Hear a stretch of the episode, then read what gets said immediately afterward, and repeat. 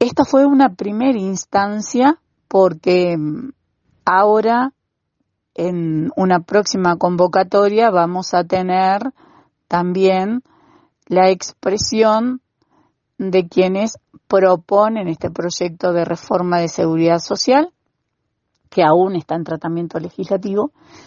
Eh, por lo tanto, no se puede hacer una conclusión definitiva del tratamiento de este tema en nuestra Junta Departamental. A mí me quedó un sabor a poco de esta primera parte porque eh, faltaron los números, faltó la argumentación económica para un tema económico.